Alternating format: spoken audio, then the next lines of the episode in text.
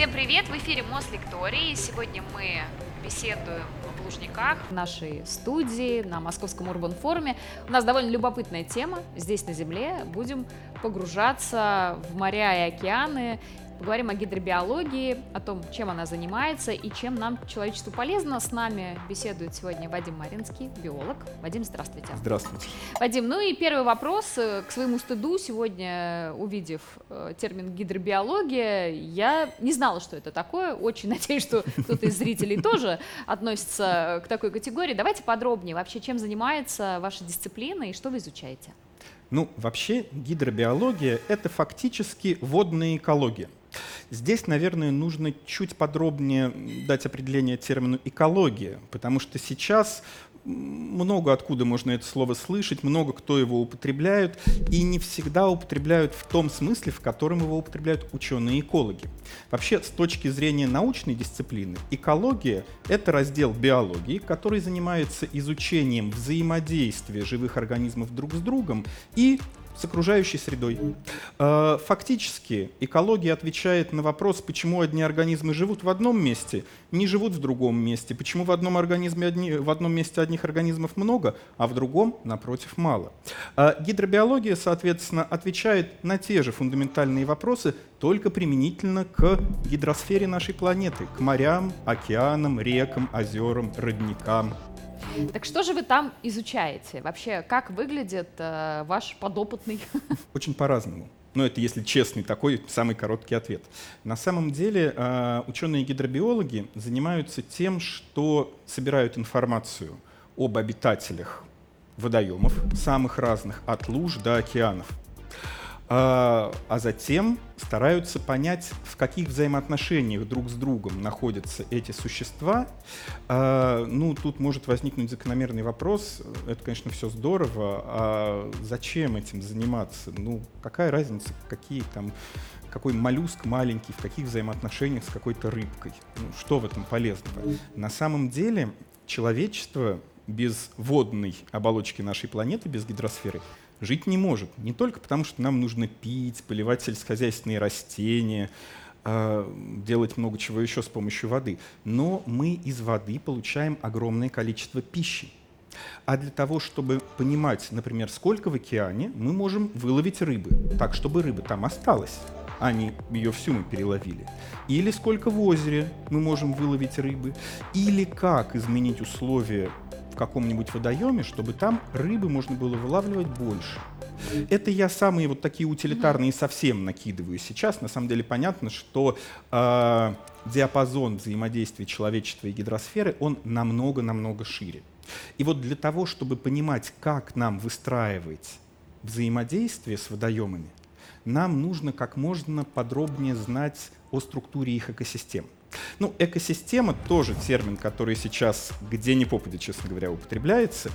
А, чтобы никто не запутался, очень простое есть определение, что экосистема — это совокупность живых организмов на определенной территории а, и все разнообразие взаимосвязей между этими организмами и объектами неживой природы, с которыми они взаимодействуют.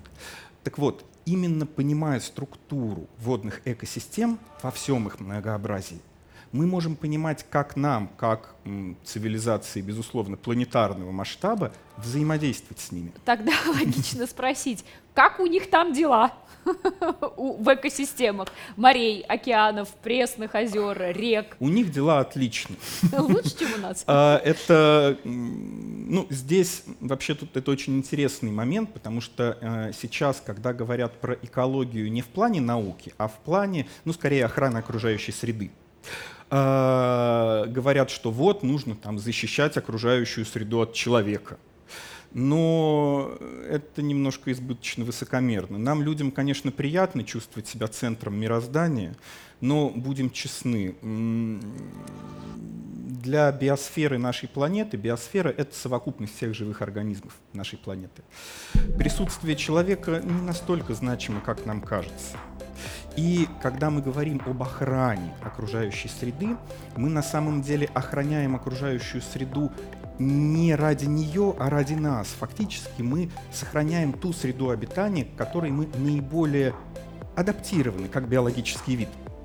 Поэтому у экосистем нашей планеты в любом случае все хорошо. Ну да, большинство видов, которые живут сейчас, они в течение 300, 400, 500 миллионов лет, они все равно вымрут, появятся новые виды. Но наша задача постараться законсервировать биосферу в том виде, в котором она есть сейчас, потому что именно к этому ее состоянию мы приспособлены. Как гидробиология смотрит на все эти вызовы, которые сейчас перед человечеством встают? Я имею в виду глобальное потепление, тот же самый пластик, да, и мировой океан, который страдает от него, насколько, насколько мне известно, э, сколько, насколько это является действительностью, и э, есть ли такая проблема у них там под водой? Ну, что касается глобального потепления, здесь все чрезвычайно непросто. Мы понимаем, что климат меняется. Мы понимаем, что сейчас действительно есть ну, некоторый тренд на потепление. А, точно понять причины этого, точно понять, насколько человек в этом участвует, а, мы пытаемся, безусловно. Но это очень-очень-очень такая многофакторная задача. Мы понимаем, что да, конечно же, климат влияет на океан, как, впрочем, он влияет на реки и озера. Но здесь мы находимся, ну, скорее в позиции наблюдателя, который пытается разобраться, что происходит. А вот если говорить, например, про пластиковое загрязнение, то это та проблема, которую, ну, честно говоря, мы создали сами, и она очень понятна. И здесь замечательно, что, знаете, часто создается впечатление, что человечество как цивилизация, оно начинает беспокоиться о чем-то только когда уже, ну, прям совсем плохо – когда вот гром грянул, и тогда здесь нет. Здесь мы, по счастью, как цивилизация, проявляем себя ну, очень даже неплохо. Мы начали беспокоиться заранее.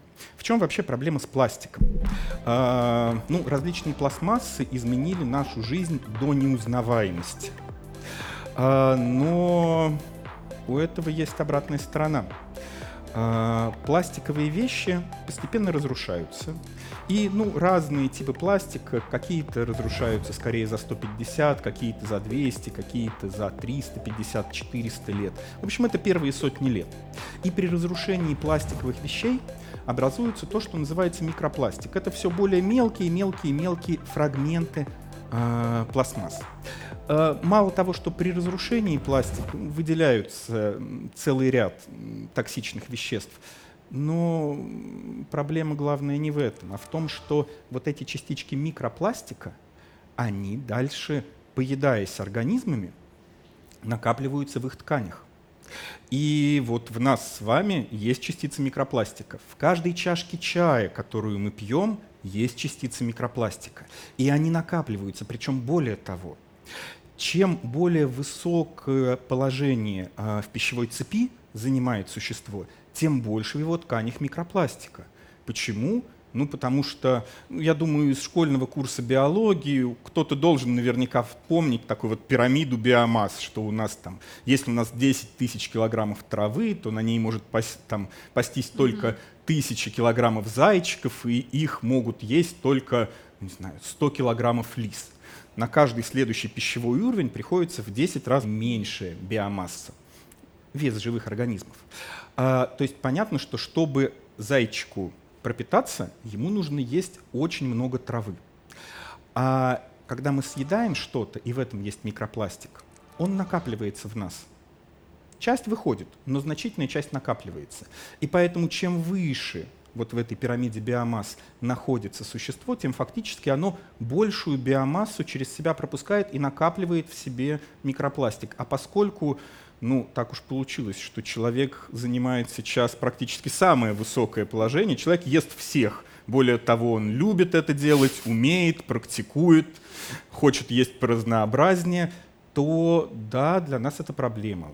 В тканях людей уже сейчас довольно ощутимое содержание микропластика, а дальше, дальше сразу очень важно сказать следующее. Мы не знаем, насколько это по-настоящему плохо. А, мы предполагаем, что это нехорошо. Мы предполагаем механизмы, по которым эти частицы могут повреждать клетки, могут мешать некоторым процессам. Но мы достоверно пока не знаем, насколько это плохо. И вот здесь, как я уже сказал, э, на самом деле ситуация-то очень, ну, в целом ситуация не очень хорошая, но она обнадеживающая в плане нас как биологического вида, потому что получается, что мы сейчас начали тратить колоссальные ресурсы на изучение того, как в экосистемах накапливается микропластик, сколько его, сколько его будет через 10, 20, 50 лет – до того, как мы поняли, насколько это серьезная проблема.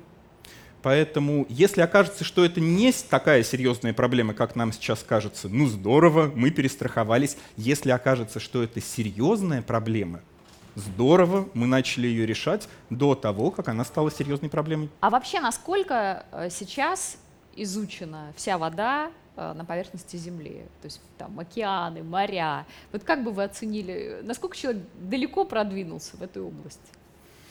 Mm, ну, если говорить про изученность биоразнообразия, да, да. набора организмов, угу. которые населяют водную среду, то, честно говоря, очень сложно ответить на этот вопрос. Вот по какой причине. Сейчас описано ну, порядка миллиона семиста, миллиона восьмиста тысяч видов живых организмов, самых разных.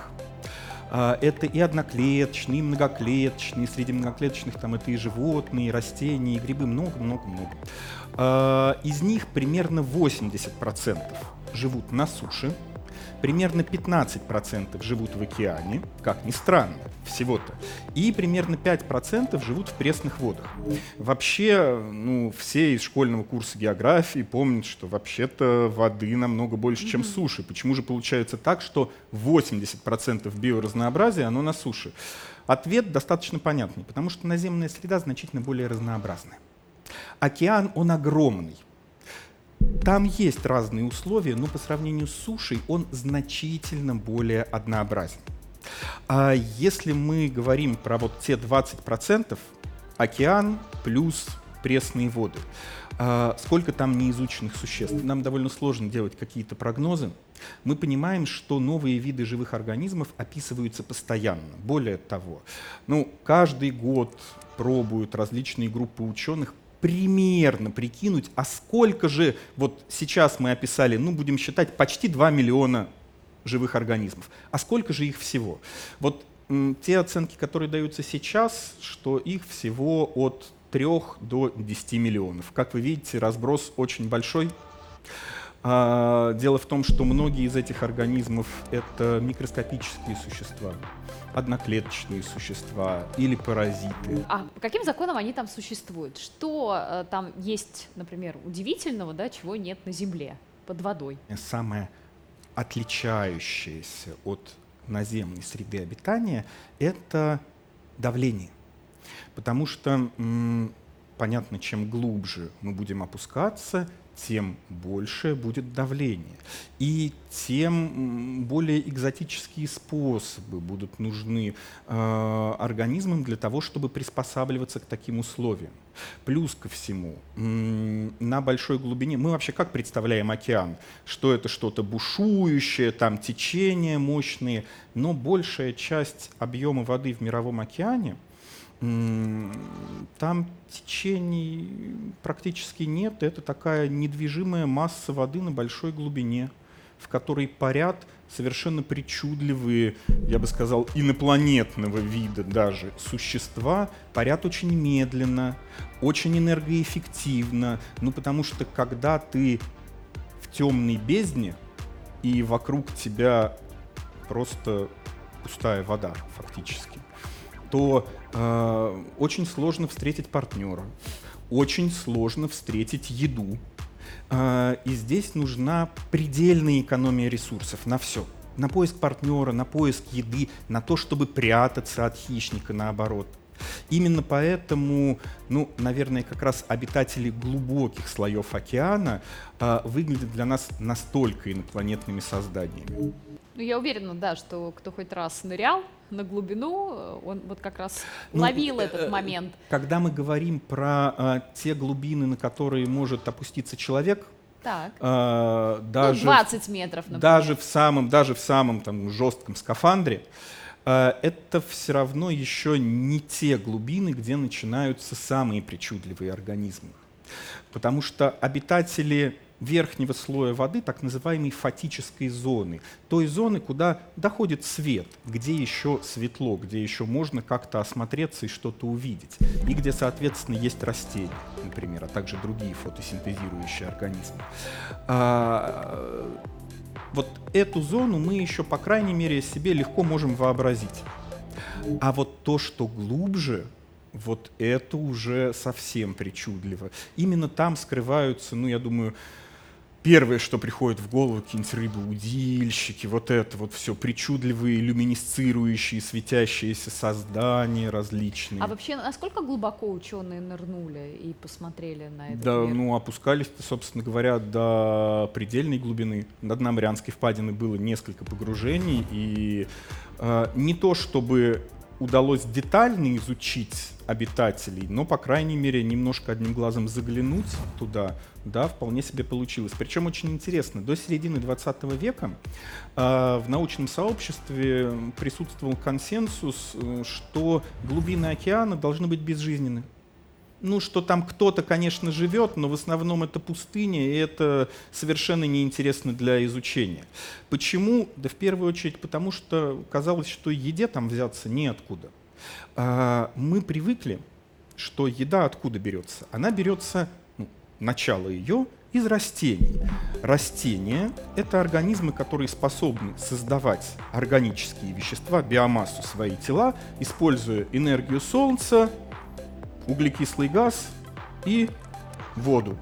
То есть, ну, с нашей точки зрения мы так не умеем, вот с нашей точки зрения из ничего. Да? Это как если бы мы могли выпить литр воды, э, выйти голыми на балкон с утра, постоять, раскинув руки и позавтракать. Вот у нас так не получится, у растений получается. А дальше все остальные существа в экосистемах уже используют вот эту вот биомассу, так, по цепочке ее э, поедая. Но на глубине такого нет. Большая часть объема мирового океана — это темнота, темная вода. Там никакого фотосинтеза не происходит. А как же туда попадает еда? Это дождь из трупов, который идет сверху. А, но дальше понятно, что вот, допустим, умер кит наверху. Его труп опускается на дно. Он делает это плавно. Пока он опускается, на всех уровнях его объедают. И к глубине там 3, 4, 5 километров, ну, рожки до ножки доходят только, то есть уже совсем объедки. Именно поэтому до середины 20 века ученые предполагали, что на глубине просто не может быть какого-то разнообразного и особенно интересного мира. Темно, холодно, еды очень мало. А, а в середине 20 века оказалось, что нет – появились технологии, позволяющие осуществлять глубоководные тролления, но это фактически закидывать специальные такие сети с тяжелой а, окантовкой, которыми можно скрести по дну и, соответственно, собирать живых организмов. Как вы понимаете, поднять сеть с глубины 5 километров — это вообще не самая простая техническая задача на самом-то деле. И вот э, в середине 20 века одновременно, причем, э, экспедиция Э, советская и датская, эти экспедиции при троллениях с больших глубин вдруг столкнулись с тем, что там много кто живет. И вот с тех пор, середины 20 века, э, глубины океана изучают, находят там все большее разнообразие организмов, самых потрясающих. Оказалось, что э, можно прекрасно найти другие способы, как получать пищу. Например, в 70-е годы 20 века были обнаружены такие гидротермические гидротермы, э, горячие источники, черные курильщики. Черными курильщиками они называются, потому что это выглядит как мини-вулканчик такой, из которого бьет э, фонтан черной воды. Ну, соответственно, на глубине это выглядит, как будто это дым идет. На самом деле это просто такая темная вода. И оказалось, что вокруг таких горячих источников, которые могут располагаться на глубине 2,5, 3, 4 километра, плотность живых организмов даже больше, чем в приповерхностных каких-то местах. Но при этом эти организмы вообще ни на что не похожи. Когда стали разбираться, как так получается, оказалось, что основой этих экосистем являются такие очень интересные, ну, довольно крупные, они до метра и даже больше, честно говоря, могут быть черви. А, их сначала описали, они строят еще длинные трубки, их сначала вообще описали как отдельный тип животных, сейчас понятно, что нет, что это такие многощетинковые черви, не будем увлекаться. В общем, черви, черви, а, которые не имеют рта вообще и пищеварительной системы. Это крупное существо. А как они едят?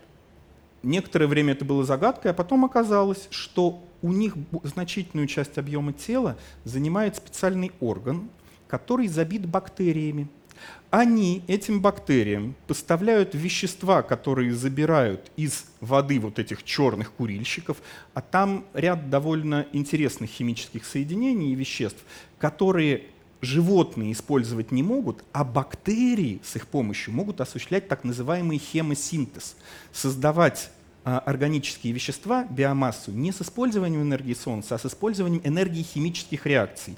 И вот эти черви, соответственно, имеют внутри себя фактически мешок с бактериями, они кормят этих бактерий, А ну и дальше получают Питательные биомассу. Да, дальше вещества? этим питаются все остальные. Это только один из примеров того, э, какие необычные зигзаги может э, выделывать эволюция глубоководных экосистем. А вообще, как часто сейчас открытие происходит э, в гидробиологии? Вообще, какое, может быть, самое громкое было последнее?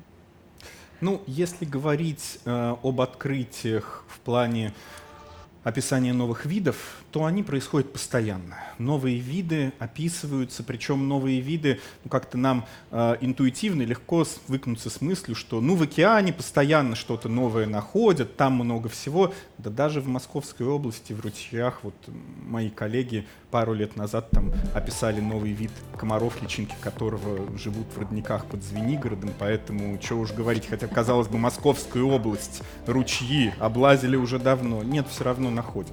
Поэтому тут я бы даже это за какие-то открытия, честно говоря, и не считал. Это, конечно, очень интересно, но если мы будем говорить про какие-то масштабные обобщающие гидробиологические открытия, а ну, мы уже упомянули, что гидробиология — это же фактически водная экология, то на самом деле в начале 21 века произошла настоящая, я бы сказал, революция в гидробиологии. Я уже упоминал, что вот в школьной программе по биологии все учат правила пирамиды биомасс. Что у нас есть пищевые уровни, это кто как кого ест. И чем ниже пищевой уровень, тем на него приходится большая биомасса, больший вес живых организмов. Но э, ученые на самом деле уже давно заметили, что для наземных экосистем это справедливо, что да, действительно, э, зная биомассу травы, мы можем предположить, какая может быть предельная биомасса травоядных животных на какой-то территории. А, но люди замечали, ученые замечали, что в океанах как-то иногда бывают отхождения от этого правила. И в начале 21 века было открыто такое явление, как микробная петля. Что это за загадочное такое словосочетание? А, на самом деле идея на это довольно простая вещь. Оказалось, что в океане большая часть вещества и энергии, она прокручивается через одноклеточных организмов. В чем идея? А, Мы не задумываемся часто, но вокруг нас живет огромное количество одноклеточных существ. И это не только бактерии, например. Это самые-самые разные организмы. Ну, опять же, из школьной программы может кто-то вспомнить такие слова, как амебы, инфузории, жгутиконосцы, вот это вот все. Так вот, а, в океане биомасса одноклеточных организмов, особенно в верхних слоях воды, очень велика. Но когда ты одноклеточный, ты быстро размножаешься, быстро умираешь, и самое главное, что, ну вот, например, в тот момент, когда я умру, я перестану быть живым веществом, а стану тем, что называется детрит. Мертвое вещество, произведенное живым организмом. Но, ну и в таком виде некоторое время еще поваляюсь где-то, пока меня, например, не закопают и меня не подъедят другие организмы. Но если ты одноклеточный, то как только ты умер, твоя клетка лопнула, и никакого тела не осталось, а остались просто растворенные органические вещества. которыми питаются другие одноклеточные, опять же, организмы. А, вот это такое, на самом деле, было введение, а вывод здесь будет очень простой. Оказалось, что основная часть биомассы, она прокручивается именно в океане через одноклеточных существ. А, а вот дальше рачки, рыбы, которые питаются рачками, рыбы, которые питаются рыбами, которые питаются рачками, существа, которые питаются рыбами, это все маленькая надстройка над вот этим круговоротом вещества через одноклеточных организмов. Казалось бы, ну, это, конечно, здорово все, а нам-то какое дело? Очень большое. Потому что э, знание о существовании микробной петле позволило нам в основном э, не полностью еще, тут работы еще огромное количество, но, ну, наверное, самое корректное будет сказать, э, позволило нам значительно лучше понять функционирование экосистем океана и, соответственно, намного лучше понять, как нам с биологическими ресурсами океана можно взаимодействовать. И вообще стоит заметить, что сейчас происходит, опять же, ну такая мало кем замечаемая, но настоящая революция в плане взаимодействия человека и гидросферы, водной оболочки нашей планеты. А на суше мы давно перешли от охоты и собирательства к чему? к сельскому хозяйству, к выращиванию съедобных растений, выращиванию съедобных животных, а с океаном до последних десятилетий мы взаимодействовали, продолжали взаимодействовать как охотники и собиратели. Как бы просто вылавливаем рыбу, просто собираем мидий, просто собираем устриц. А, но за последние 30 лет количество рыбы, а, которую выращивают в специализированных условиях, это не обязательно полностью искусственные какие-нибудь условия. Это могут быть и специальные там, садки в океане, и отгороженные какие-то части залива в океане. Это и специальные пруды. В общем, вариантов того, как э, выращивать рыбу, огромное количество. Так вот, за последние 30 лет впервые в истории человечества количество рыбы, которую человек выращивает так или иначе, э, стало больше, чем количество рыбы, которую человек вылавливает просто в океане, чем дикой рыбы и с остальными ресурсами океана, что с теми же моллюсками, устрицы, мидии, которых мы все любим, э, происходит также. Да, не для всех видов организмов, которых мы используем как пищевые ресурсы, такое возможно. Тех же самых кальмаров до сих пор проще ловить дикими, осьминогов проще ловить дикими, потому что ну, экономически нецелесообразно как-то иначе. Но значительную часть пищевых ресурсов, которые мы получаем из водной среды, мы наконец-то стали получать используя эту, ну, я бы сказал, даже возделывая эту среду, а не просто собирая то, что получится. Поэтому здесь я бы сказал, что открытие в гидробиологии и изменение наших взаимодействий с океаном, они идут рука об руку и ну, фактически, на самом деле, это один и тот же процесс, просто разные его грани. А как э, вообще вот есть у вас, э, у гидробиологов, как понимание, вот где самые красивые разнообразие биосферы? Там, в океане, в море? Или это неправильно а, так расценивается? А, ну, красивое — это очень субъективное Ну вот мы же все понятие. смотрим картинки, да, с а... Разнообразием рыб, Мальдивские острова, атоллы вот. и все, что плавает вокруг если них. Мы, если мы говорим про, ну, такую я бы сказал, усредненное понятие красивости, да. да, потому что есть же то, что в целом любой человек среднестатистический скажет, что вот это красиво, а вот это не очень. Скорее всего, человек скажет, что какой-нибудь глубоководный удильщик — это интересно, но не очень красиво, а какая-нибудь тропическая рыба с кораллового рифа — это и интересно, и красиво. А, ну, если под красотой мы подразумеваем а, яркость, то, конечно же, наиболее яркие что беспозвоночные животные, что различные моллюски, различные черви, ракообразные, что там, рыбы. Ну, наверное, это коралловые рифы. Потому что коралловые рифы — это, а, в принципе, а, одни из наиболее богатых по числу именно населяющих их организмов экосистемы нашей планеты. А, тут, кстати, интересный вопрос. А почему вот эти глубоководные существа, они обычно такие какие-то блеклые, а те, кто живут на коралловых рифах, такие яркие, пестрые? Ну, во-первых, чтобы быть ярким и пестрым, нужно затратить энергию на выделение этих веществ которые придают яркость и пестрость. Это проще сделать в верхних слоях воды, там и пищи все-таки побольше, и температурные условия обычно как-то более благоприятствуют, да и в целом весь, э, вся совокупность факторов. Ну и плюс, э, когда вокруг тебя много ярких и пестрых, тоже ну, просто, я бы сказал, эволюционно целесообразно быть ярким и пестрым, либо чтобы маскироваться, либо, напротив, чтобы сигнализировать, что вот он, я яркий и пестрый, и вообще-то очень ядовитый. Поэтому давайте-ка не будем ко мне подходить. А, поэтому в плане именно красивости, ну, конечно, это экосистема коралловых рифов.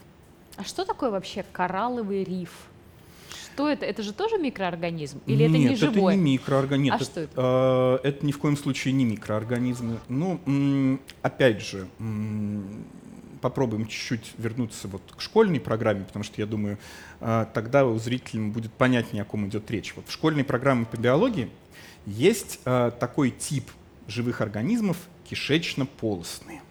Туда как раз относятся кораллы, медузы, различные другие полипы. Ну, правда, в современной биологии э, этот тип немножко переформатировали, и он теперь называется не кишечно-полостные, а стрекающие, потому что все его представители э, обладают стрекательными клетками, особыми клетками, которые выкидывают маленький гарпун, э, часто снабженный каким-нибудь ядом. Да, ну, ровно, ровно почему, да, в столкновении с медузой да, в общем, или например, с актинией с какой-нибудь, в общем, может быть очень неприятно, а в некоторых случаях вообще смертельно.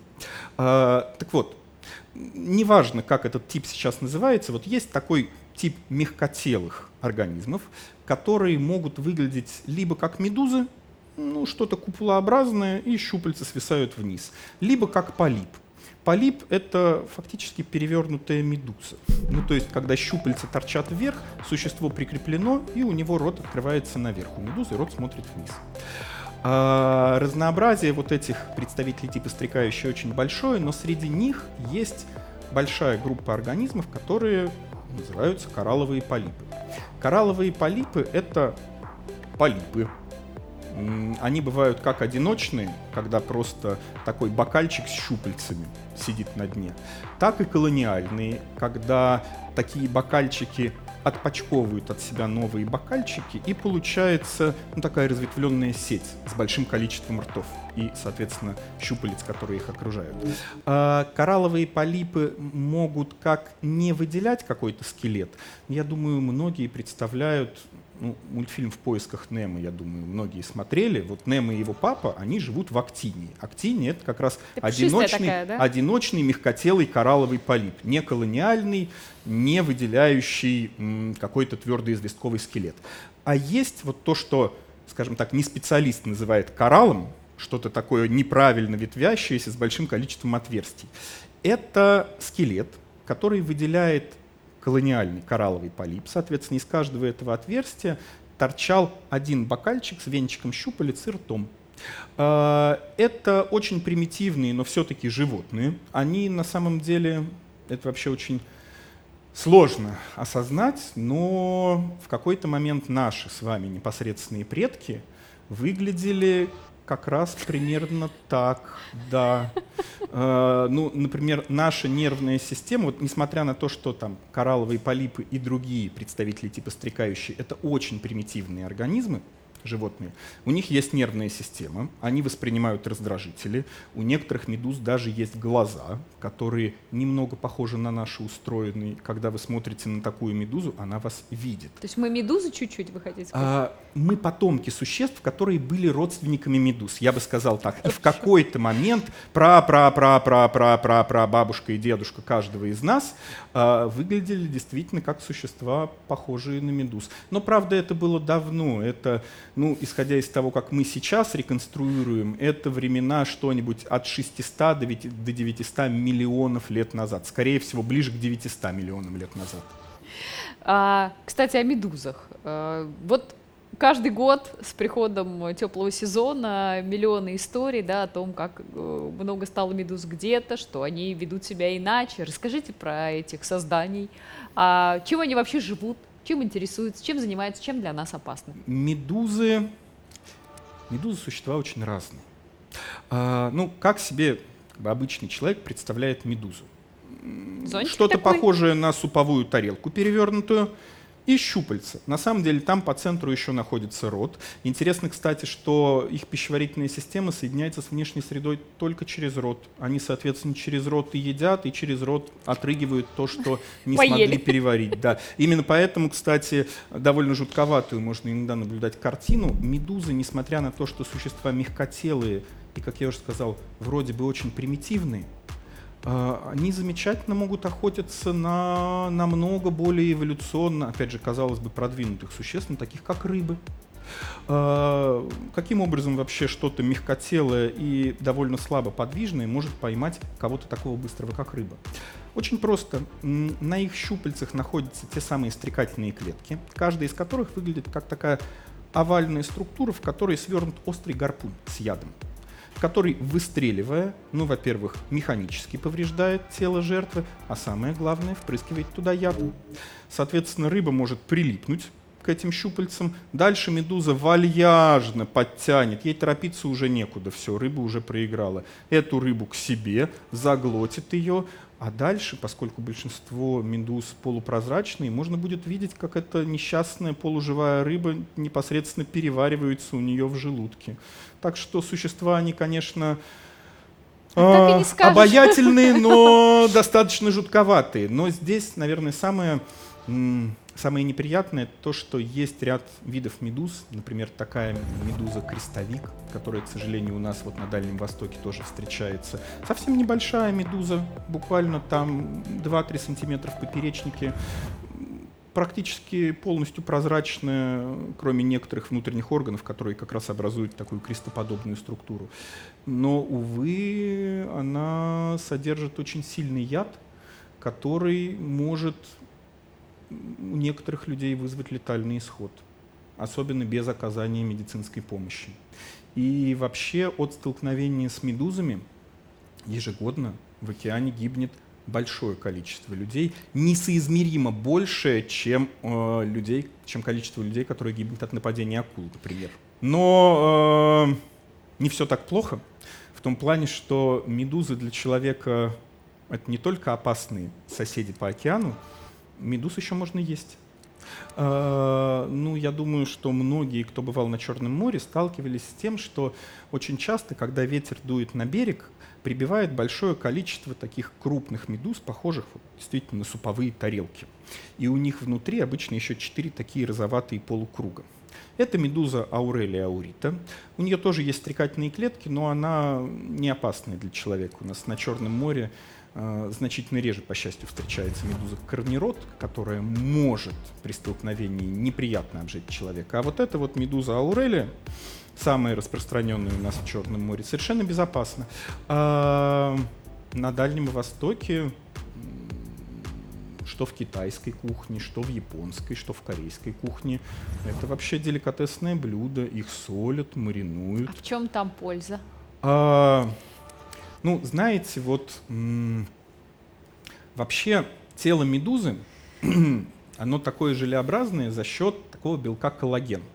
За счет него же желеобразным является холодец. Фактически это живой холодец. И на самом костный деле. бульон, по сути. А, да? да.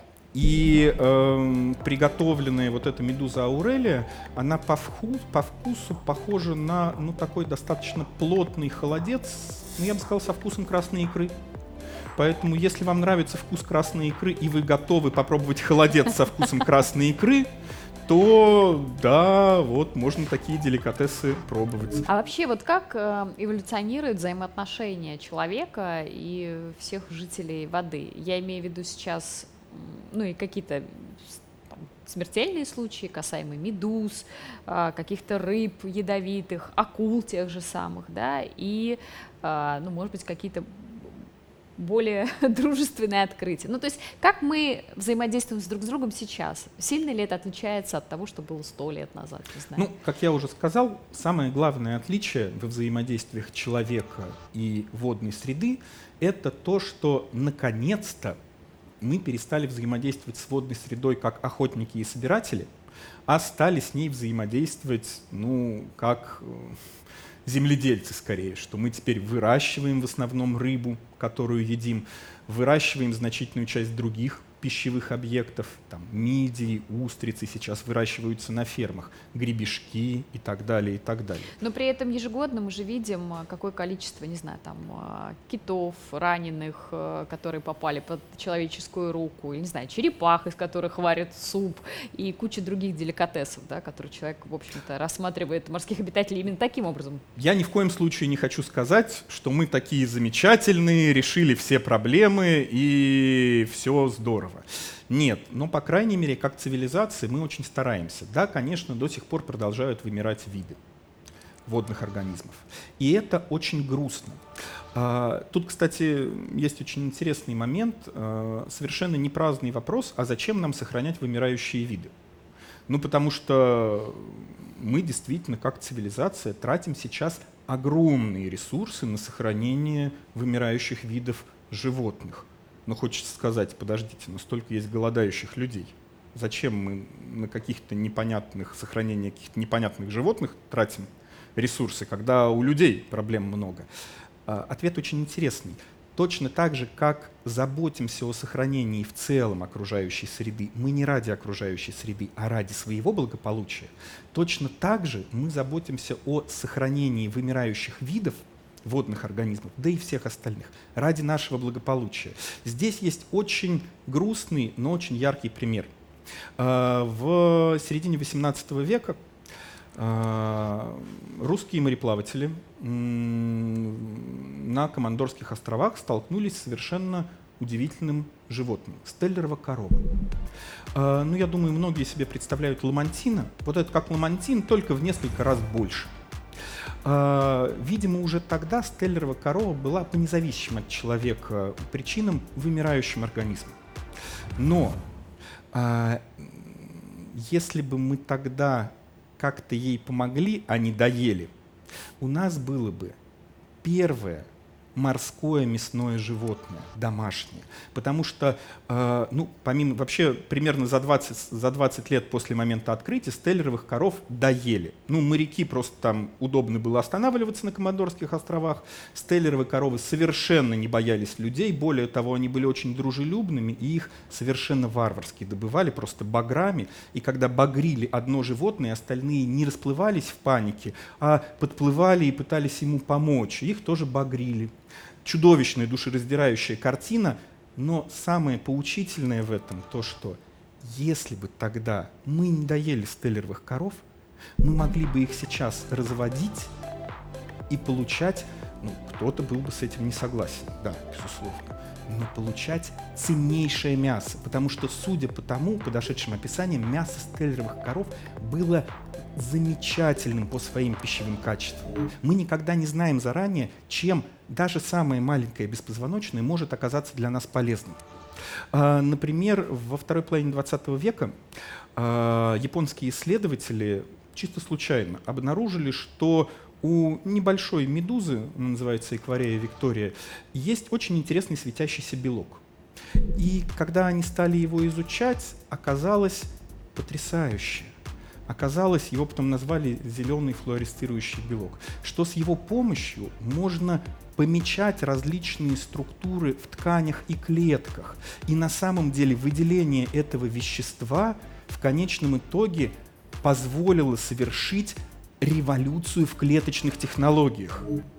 А, потому что наконец-то мы смогли с помощью вот этого вещества, полученного при изучении медузы, вот есть один вид медуз, в которых это вещество есть, больше ни у кого нет. Оказалось, что с его помощью можно увидеть, как работает клетка.